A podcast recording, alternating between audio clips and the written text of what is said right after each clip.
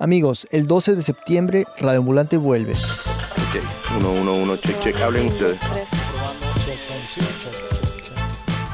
Somos el primer podcast de NPR en español y tenemos una nueva temporada con nuevas historias. No había nadie, podías andar desnudo en el Delta. Tal era la poca gente que había. Humor suizo es, es- es un humor que, que- que- un humor entrecortado, un humor, un humor que, se, que, se, que se traba un poco. Sí, llámalo lo contrario al humor en realidad.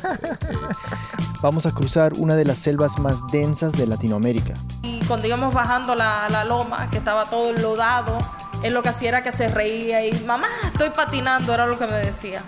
y conocer a unos cubanos que quieren explorar el mundo. Yo quiero viajar, yo quiero conocer lugares, pero no conocer en libros, porque en libros ya los conozco de memoria. Y en Cuba no lo iba a poder hacer nunca.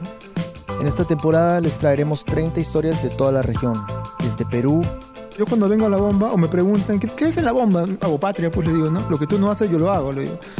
México, Desde entonces vivo con cámaras de seguridad en mi casa, alarmas, ¿no? Y con estos guardias que duermen, pues están conmigo las 24 horas eh, del día, ¿no? Ahí custodiándome.